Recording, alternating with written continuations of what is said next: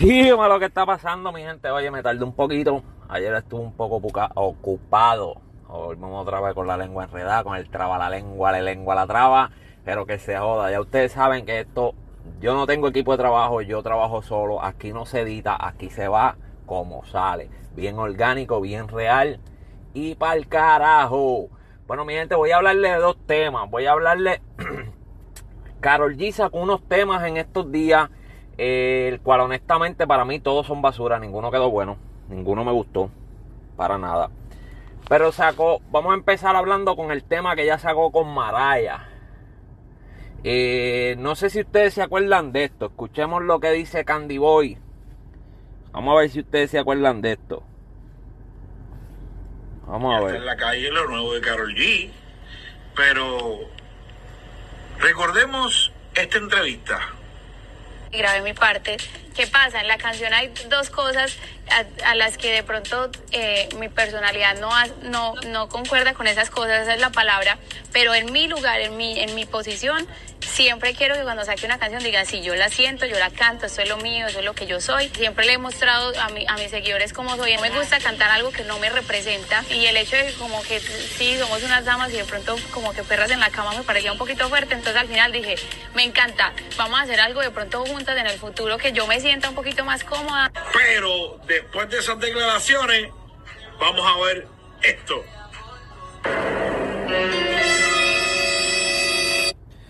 Ok, mi gente, en esas declaraciones, ella hizo esas declaraciones para cuando se hizo el tema de pijamas de Nati Natacha.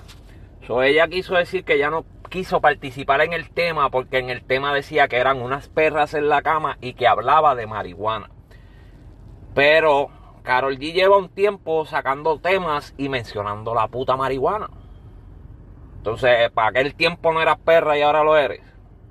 Sí, puta. Entonces, en lo que nos, vieron, que obviamente tienen que escucharlo, es que el tema que ella sacó con Maraya al final del video, al final del video, hay un bellaqueo cabrón entre ella y Maraya, se tocan todas y se besan al final del video, solamente que tienes que ponerle pausa porque sale el nombre de la canción y no se ve muy bien cuando ella se besan. Entonces no entiendo, me quedo bruto porque pues Anuel la cambió entonces ella era una dama, una fina, una fresita, una cherry, como ustedes quieran decirle. Se juntó con Anuel y ahora Anuel la hizo una perrita. No está mal, no me, es su vida, no me interesa, que haga lo que le salga la... No me importa, pero, coño, decide de, de una vez, que es la que hay. Otra cosa de ese tema, yo pienso que ese tema lo escribió Anuel completamente. ¿Por qué pienso que Anuel lo escribió? Porque tú lo escuchas ese tema y de principio a fin, la jerga que ella usa, el flow que ella usa, la letra que ella usa, todo es puertorriqueño. O sea, de todo. Ella habla de bellaqueo, que es una palabra que solamente se usa en Puerto Rico. O sea, hay otros países que la usan, pero no la usan con el sentido que nosotros la usamos. Eh, usa bichota, usa este. Hay una parte que ella dice, ah, desde los 16 ando por ahí jangueando Ah, esos son, esa jerga es completamente boricua, por el cual entiendo que Anuel tuvo que ver mucho en ese tema. Pienso yo que Anuel tuvo que ver mucho en ese tema porque ah, habla de, de, de janguear por la calle con Jordan y todos sabemos que todos sabemos que todas las canciones de Anuel se basan en el mismo flow.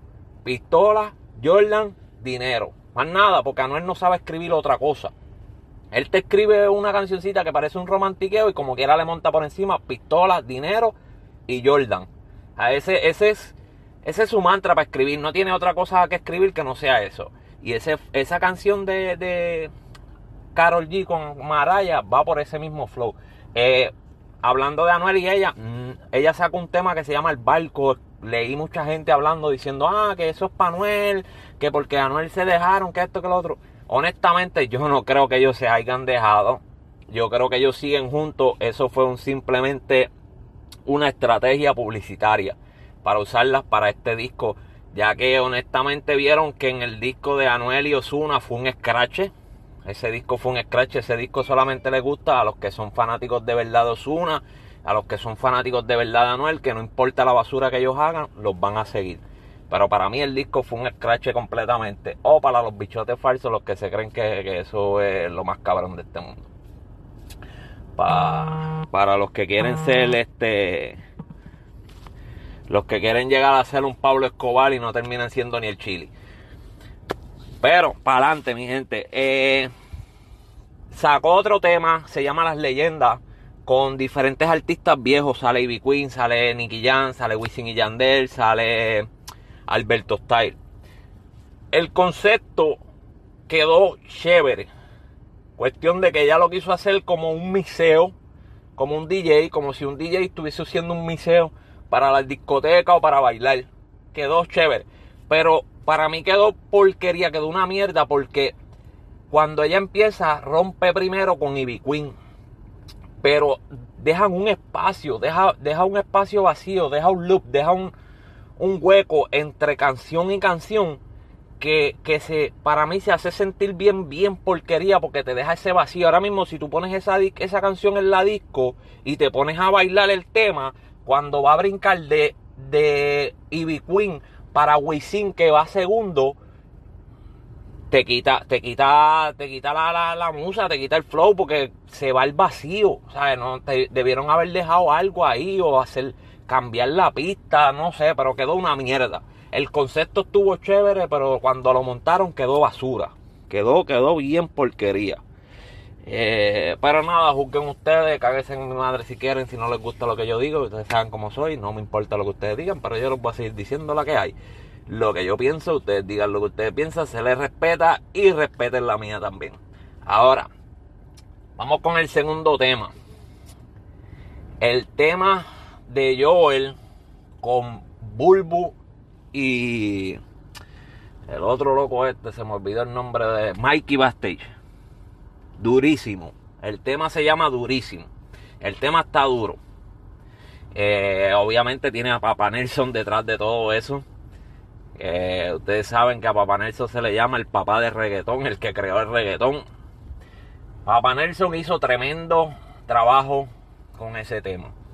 Joel, pues sabemos que Joel, ese, ese es el, esa es la vida de Joel, ese es el punto de Joel, ese es lo que siempre ha hecho en el reggaetón, en el perreo, es un duro y hay que aceptárselo.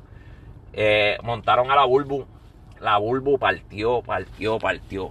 La Bulbu le metió cabrón, pero cabrón, cabrón. El corte de la Bulbu, el chanteo de la Bulbu, los punchlines de la Bulbu quedaron cabrones. No pensé que eso iba a quedar así también, pero quedó bien, quedó muy, muy bien. Eh, Mikey Bastage no me gustó. Eh, no me gustó el flow, no me gustó la letra, no me gustó un carajo de lo que habló. Eh, se escuchó bien porquería, bien genérico, bien. La Bulbu le me dio cabrón porque mezcló las cosas que pasan, la gente que le comenta estupideces en el, en el Instagram de ella, que no sé por qué la gente entra a los Instagram de los famosos a contar estupideces o a decir que no te gusta lo que ellos hagan. Mira, que ellos hagan lo que les dé la gana. Si a ti no te gusta lo que ellos están haciendo, pues no comentes o no los sigas. Simple y sencillo, no los sigas. Dale un palo, déjalos de seguir y sigue tu vida. O sea, ellos no van a cambiar y ellos no tienen por qué cambiar si a ti no te gusta lo que ellos están haciendo. No te gustó, te molestó lo que hizo, te molestó lo que dijo, pues ya, fine, no hay ningún problema, ve y deja de seguirlo ya, apaga el teléfono no mires el Instagram, el Facebook, el Twitter, lo que estés usando para mirar. No lo mires y ya, y sigue con tu vida. Ellos van a seguir con su vida normal. Tú vas a estar frustrado quejándote y ellos van a estar chilling, vacilando. Eso no sea pendejo, no sea pendeja, ¿ok? Pero el tema quedó cabrón, así que vayan, escúchelo. Métale a fuego. Está duro para bailar, está duro para perrear. Y sé que va a ser un palito chévere. Eh, los Yankee Lovers se van a encojonar, pero para mí ese es mucho más reggaetón que lo de Yankee. Mucho más reggaetón que lo de Yankee. Pero como dije, tenía Papa Nelson detrás de todo eso, ¿ok?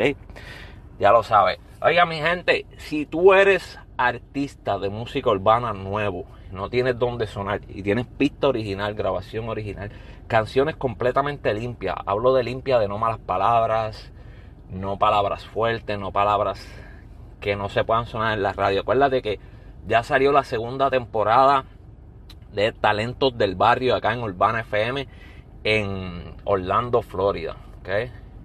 Siempre se los digo. Busquen a Jerry Santiago, Jerry Santiago FM en todas las redes sociales, al igual que Talentos del Barrio. También pueden entrar a www.talentosdelbarrio.com y ahí tienen la radio. Están por sacar una aplicación.